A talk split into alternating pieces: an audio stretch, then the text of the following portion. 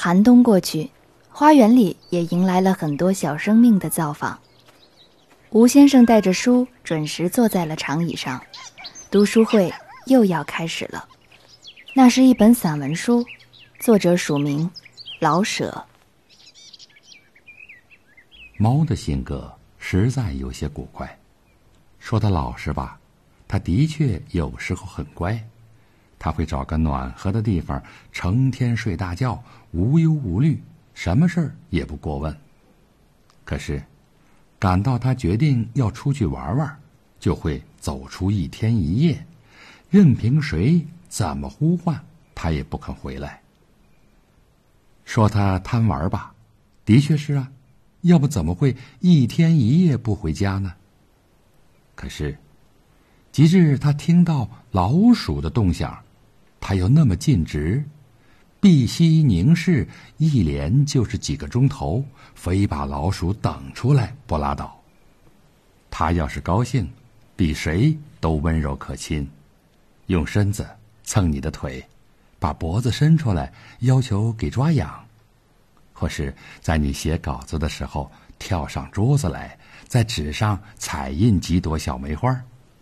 他还会腔调丰富的叫唤，长短不同，粗细各异，变化多端，利弊单调。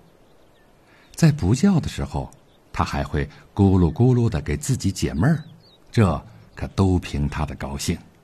他若是不高兴啊，无论谁说多少好话，他一声也不出，连半个小梅花也不肯印在稿纸上。他倔强的很。是的，猫的确很倔强。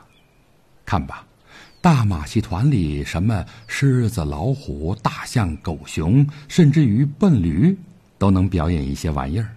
可是谁见过耍猫呢？这种小动物确实古怪。不管你多么善待它，它也不肯跟着你上街去逛逛。它什么都怕，总想藏起来。可是。他又那么勇猛，不要说见着小虫和老鼠，就是遇上蛇也敢斗一斗。他的嘴往往被蜜蜂或者蝎子蛰得肿起来。感到猫儿们一讲起恋爱来，那就闹得一条街的人们都不能安睡。他们的叫声是那么的尖锐刺耳，使人觉得世界上若是没有猫。一定会更平静一些。可是，等到女猫生下两三个棉花团似的小猫啊，你又不恨它了。它是那么尽责的看护儿女，连上房兜兜风也不肯去了。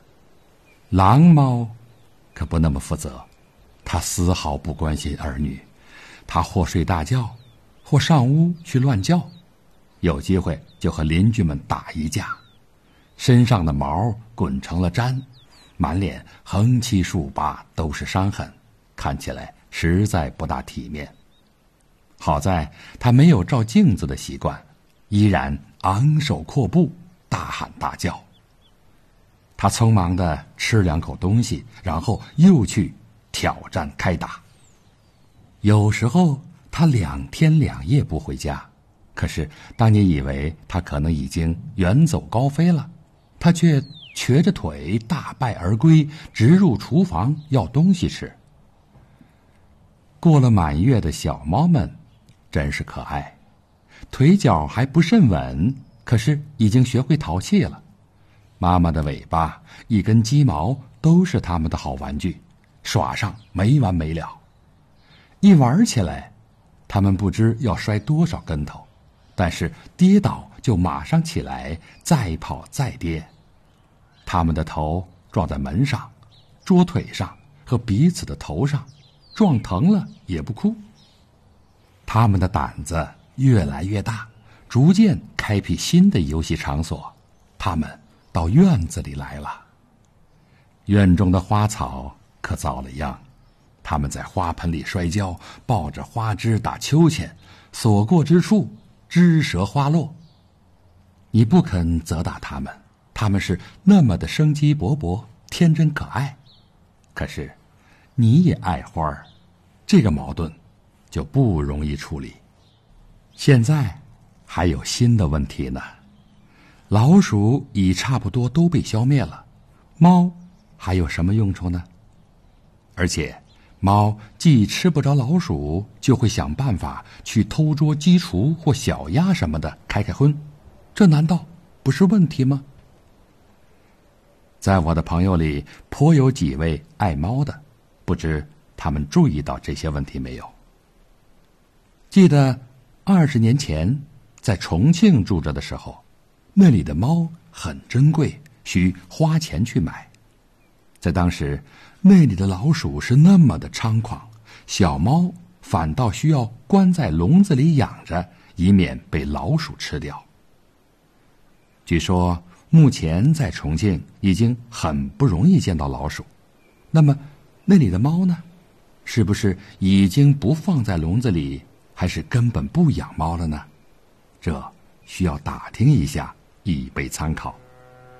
也记得三十年前，在一艘法国轮船上，我吃过一次猫肉。事先我并不知道那是什么肉，因为不识法文，看不懂菜单。猫肉并不难吃，虽然不甚香美，可也没有什么怪味道。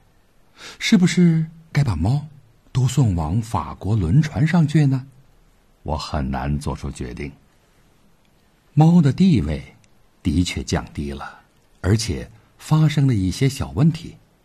可是，我并不为猫的命运多担什么心思。想想看吧，要不是灭鼠运动得到了很大的成功，消除了巨害，猫的威风怎么会减少的呢？两相比较，灭鼠比爱猫更重要的多，不是吗？我想。世界上总会有那么一天，一切都机械化了，不是连驴马也会有点问题吗？可是，谁能因担忧驴马没有事做，而放弃了机械化呢？